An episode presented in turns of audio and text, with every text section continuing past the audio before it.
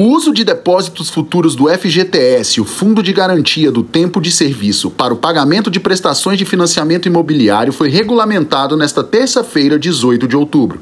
A medida vale para operações do programa Casa Verde Amarela. De acordo com a medida, o agente financeiro deverá informar ao trabalhador a capacidade de pagamento para financiamento habitacional, com ou sem a utilização desses depósitos futuros que serão utilizados como uma calção. O uso ou não do recurso é uma decisão exclusiva do trabalhador. Helder Melilo, secretário executivo do Ministério do Desenvolvimento Regional, explica como vai funcionar o uso do FGTS futuro. Vamos pegar um exemplo aqui, né? Uma família que tem uma renda e ela consegue acessar um financiamento com uma prestação de 500 reais.